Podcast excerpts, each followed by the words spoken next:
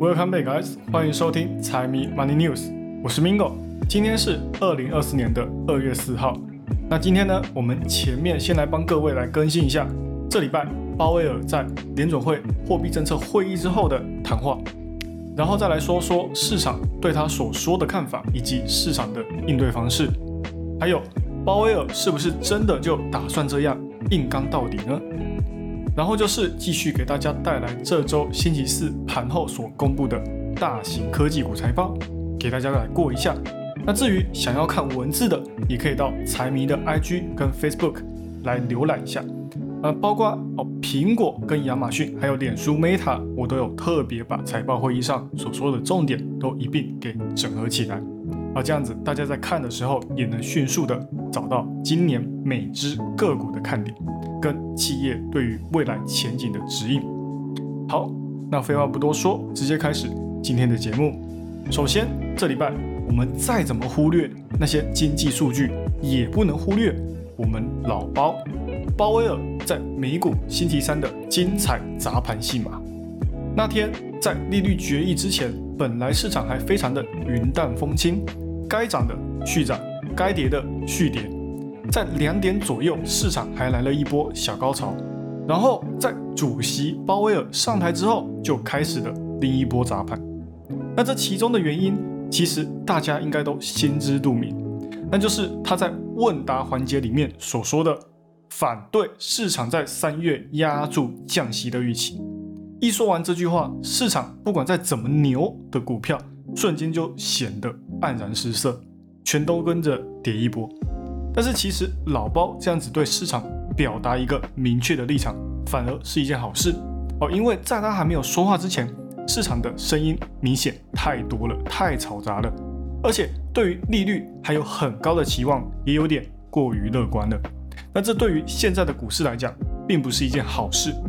那就现在来说，他们这一次在利率上的声明跟表态，果然在去年的鲍威尔异常松口说出鸽派言论之后，他们又回到了之前的谨慎。利率就跟 C N E 上面预测的一样，继续维持在五点二五到五点五之间不变。只是他们同时也改变了他们对于经济前景的态度，特别是在经济的增长上加深了稳健的看法。而不像去年那样有对于经济反弹的担忧，还有之前对于整个美国银行体系所透露出的健全有弹性，还有有关信贷是否要继续收紧的这些有可能会对经济产生压力的看法，这次完全都没有出现，而且还在这之上加了一条，他们对于现在经济有软着陆的看法，就是对于政策指引方面。他们也变得更加的有弹性且灵活了一些，很明显看得出来，他们整体还是在保持乐观的一个态度。只是在利率决议的主角，最终还是要交回给我们的老大哥老包。在新闻发布会上，他说有关于未来政策利率有可能会在紧缩周期当中达到最高峰值。那他们猜测现在的进展将会在今年的某些时候进行降息。那听到这里，市场是也没有什么太大的反应，因为都还在预料当中。只是他马上就话锋一转，他说他们也会同时为了经济去维持当前的利率，因为降息过早介入或者是降太多，都有可能会对经济造成扭转的事态。但是他们自己也知道，太晚降息也会过度削弱对于经济的影响。那那这个呢，就有从之前太晚加息的教训当中反省过来。还有，他也再次强调经济数据的重要性。那总之呢，到这里还是废话居多，但是他的强硬立场也已经打开来了。接下来对于记者的提问，他的回答才叫做犀利，那才有了刚才我才说的哦，对于三月份不太可能降息的说法。那因为我们也知道，联准会作为官方，鲍威尔所说的话，其实也可以说是美国的态度。叫外界不要再对三月降息抱有不切实际的幻想，所以三月降息的几率非常的低。同时还说了，他们对于今年降息三次的利率前景还是比较抱有期望的。所以五次呢，或者是六次呢，对于今年来说不在于联准会的商量范围内。那除非他们看到了在劳动力市场一端有着失衡的情况，那才会加快他们对于经济的介入。那就以现在的情况来讲，他们可以说是非常的满意哦，经济没有搭上失速列车，通胀也没有来个回马枪。对于利率，包括银行跟企业的表现也都还在可接受范围内。所以在这一连串的问答环节结束之后，大家也都知道了一件事，那就是联总会完全没有打算在今年大肆的降息。那我们也知道，他们的稳扎稳打才是一贯的做法。之前市场预估的降息六次，在这之后看来就是一个笑话。在 C N E 上面的预测也直接从六次降到了五次，这也算是一个相当大的认输哦哦，因为之前联总会就对降息五次进行认可过，而现在市场也是这样认为的，也就浇熄了一些太过乐观的情绪。那总结就是，现在联总会在态度上有了明确的改变，他们的策略上所做的布局，基本上也可以确定三月不降息的说法，只是经过后面两天的修复。联总会能带来的影响，在现在 AI 主导的市场看来，实在是有限。三十一号的跌幅在隔天就迅速反弹被吃掉，这个市场很明显还是被多头给牢牢掌握。又加上在科技权重股上，尤其是脸书 Meta 的增长兑现，真的是让市场的火势又烧得更旺。那在经济数据上，一月份的 PMI 跟新订单数据也给联总会长脸。好，双 beats 打破市场的缓跌预期，重新进入扩张区域。星期五的非农更是出乎意料的大涨，远远超过十八万的共识预期。失业率也在缓慢下降，那全都朝着联总会三月不会降息的方向走。那虽然降息在经济低迷的时候的确是可以刺激市场，而且就现在这样健康缓涨还带有回血技能的经济来看。过早降息好像还真的没有必要，只是这长久下去肯定也会带出另外一个隐患，那就是我们这些平民百姓能承受那么高的利率到多久？买债券的哦那就另说，但是高利率的持续乃至于变成一个常态，对于消费者来讲还是低利率比较舒服。接下来就继续回到我们的财报周，这次一样给大家带来三个大家伙。苹果、亚马逊跟脸书，哦，这样子依次来讲下去。那我们就先从苹果开始。在财报还没有公布之前，市场的共识预期是给出在季度营收上将会有一千一百七十九亿美元的收入，同比约是下跌百分之三，EPS 则是落在二点一一美，毛利率为四十五点六。那这一次有什么值得关注的？其一就是看他们在手机市场上面的需求，也就是 iPhone 能不能继续增长。大摩对此就有同比增长百分之三的预期，希望 iPhone 可以挑起业绩的重担。但是市场整体呢，都对于这一次苹果的表现不怎么期待，只是的确需要足够好的业绩才可以支撑十月以来的百分之十的涨幅。那在财报会议上，我们就需要关注苹果先前被虚的中国市场的表现。哦，他们表现到底如何？因为在此之前是被中国品牌狠狠吊打了一波，所以中国的销量也很重要。尤其是中国又是需求大国，人居只是仅次于印度嘛，那需求下降的速度就要特别注意一下了。还有他们内部对于最新推出的 Vision Pro，他们是怎么看待的？那这一次到底会不会成为继 Apple Watch 之后另外一个受欢迎的成功产品呢？那最后就是。在郭明奇分析师的文章中所说的，苹果今年在手机的出货量可能会有极度拉胯的表现，最高甚至会同比下跌百分之十五。所以实际上的指引真的是这样吗？对于新产品的生产计划跟未来的公司走向，还有应对欧洲数字市场法案的后续处理，都会是财报会议上面的重点之一。那财报公布之后，果然哦，印证了外界的悲观预期。跟同一天公布的亚马逊还有脸书 Meta 相比，哦，业绩上面的增长真的是降为大忌。就算在收入跟 EPS 上都是超过预期，但是在中国市场的表现真的是大失所望。而且在这之前的前几季都是除了电子产品之外最亮眼的服务业务，这一季的表现也不如预期。那来讲一下这一次的财报细节。苹果在季度营收上达到一千一百九十五点八亿美元的加基，同比不是市场预估的下跌百分之三，而是同比增长百分之二。EPS 则是落在二点一八美，也高于预期的二点一一美。那毛利率呢，则是四十五点九哦，同样也高于预期的四十五点六。在自由现金流上也有四百零七亿美，也高于预期的三百八十八亿美。那资金用度上也算是非常的充裕哦。如果股价实在后面涨不回来，或许他们也可以利用回购的方式给买回来。那虽然我们看到了季度上有小幅度的增长，也结束了前面长达四个季度的下滑，但还是没有恢复到疫情前的水平哦。没有错，市场就是那么严格。那在细分业务上，手机市场的 iPhone 这次营收六百九十七亿，同比增长百分之六。比大摩预估的还要高三个百分点，只是也略低于整个市场的预期。PC NB 则是七十七点八亿美，基本符合下跌预期。iPad 平板业务收了七十点二亿美的营收，低于整个市场的预期。那以往最亮眼的服务营收收了两百三十一点二亿美，同比增长百分之十一。但是哦，也略低于预期的两百三十三点五亿美。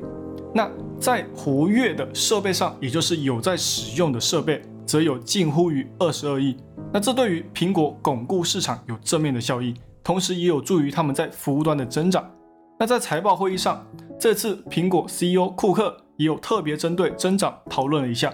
他说，因为去年只有十三周，而不是前年的十四周。就是说少了一周哦，对于增长你们不要那么严厉了。只是在中国的市场上，这季业绩下跌百分之十三，达到两百零八亿，低于预期的两百三十五亿。那这里就下降了将近三十亿美金，同样也是苹果在二零二二年首次在中国收了一个那么烂的表现。所以第一季的表现不止差强人意，还惨上加惨。另外，在今年的指引上。对于整个季度的营收，大概会落在九百四十八点四亿美，也跟去年同期差不多。毛利率预计会落在四十六到四十七之间。服务方面的增长也会就此哑火，呈现跟这一季一样的增长。公司 CFO 也有特别提到，预计下一季的 iPhone 销量会跟去年同期差不多，大概会在五百一十三点三亿美上下。但是简单来说，没有增长，那就是令人失望的指引。那对于这一次的财报总结呢？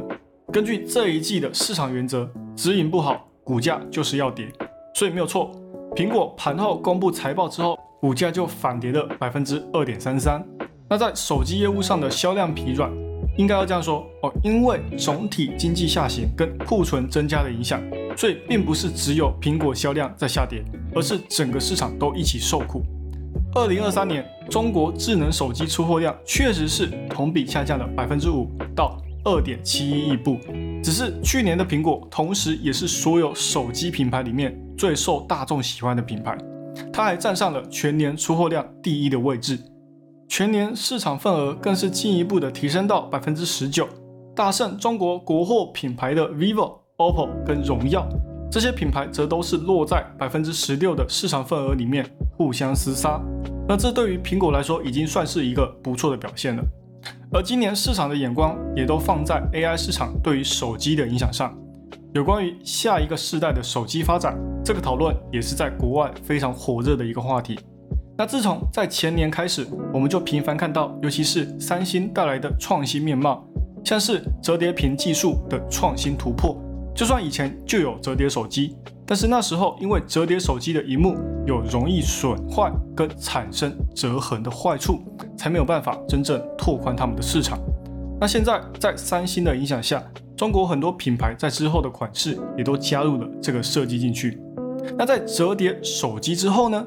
人工智能手机，也就是 AI 手机，是不是也就是下一代手机的发展方向呢？在去年，这个名词就一直出现在我们的视野当中。目前。可以得知的就有包括三星、谷歌、华为、小米等一众品牌都在积极布局他们的所谓的终端 AI 大模型，接入各自相容的手机当中的项目。那我们现在可以看到的，三星近期发布的 Galaxy AI 衔接 Galaxy S 二四，vivo 的 X 一百都是所谓的 AI 手机。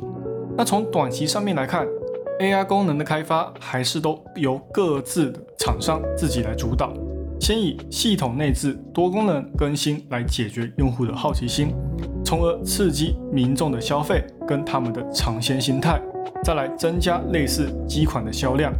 而长期来看，提前布局生成式 AI 硬件跟模型能力，也有助于硬件厂在竞争当中建立先发优势，让未来第三方的开发者。主导的 AI 原生应用能够顺利的切入。那最后呢，在外观设计上面哦，在现在硬件缺乏创新的当下，拥抱大模型技术还是这些大厂的主流想法，AI 助手也更能成为他们所谓的未来，所以是不太可能又继续在外观上面大做文章的，算是一个比较可惜的减分项哦。再来，亚马逊在盘后也是大涨了百分之七，这也算是比较符合市场的预估值。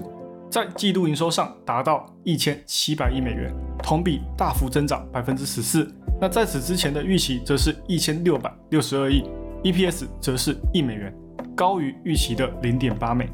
运营利润一百三十二亿美，真的是非常的惊人了。因为在前年呢，我们可以得知的二零二二年的同期也才二十七美。这公司的增长速度，然后再加上云端业务的成功跟广告加速扩张的成长。股价不涨，真的都对不起乡亲父老的爱戴。那这也多亏了有广大消费者当做基底。那在细分业务上，在最为吸眼球的 AWS 云端业务上，这季的营收两百四十二亿，同比增长百分之十三，符合市场的预期。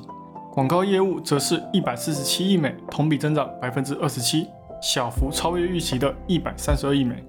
节假日的线上消费也再度破纪录，并且第四季的强劲增长。也有望在今年第一季继续爆发。在指引上面，公司也再一次突破外界的期望，预计第一季度的营收还会在同比再增加百分之八到百分之十三。那总额呢为一千三百八十亿到一千四百三十五亿，运营利润也会在八十到一百二十亿之间。那这也都全部超过市场的预期，所以指引也给的非常的不错。在财报会议上，CFO 也进一步的去刺激股价。他表示说，现在在客户端已经可以看到成本压力趋缓的现象，新的工作量也都在跟着增长。这也意味着未来 AWS 还会继续提速。那其余的 AI 产品也都大受欢迎，聊天机器人、AI 助手、Amazon Q，也就是 Q 宝哦，它跟专门为生成式 AI 所创造的 Bedrock 都是现在市场感兴趣的 AI 产品之一。那对于广告业务之后的前景，公司也都是非常的乐观，因为上个月才在 Amazon Prime Video 上面投放他们的广告，就已经现在看到了成效，广告商也都非常乐意去选择 Amazon 来当做投放的首选，所以预计这部分也会给公司带来明显的提升。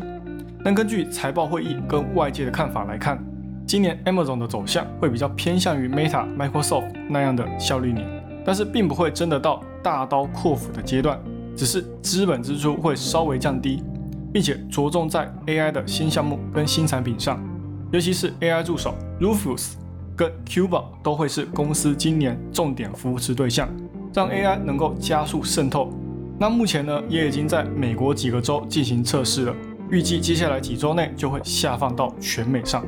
那也因为广告商的大力投入，让我们看到了平台具有高度的转化率。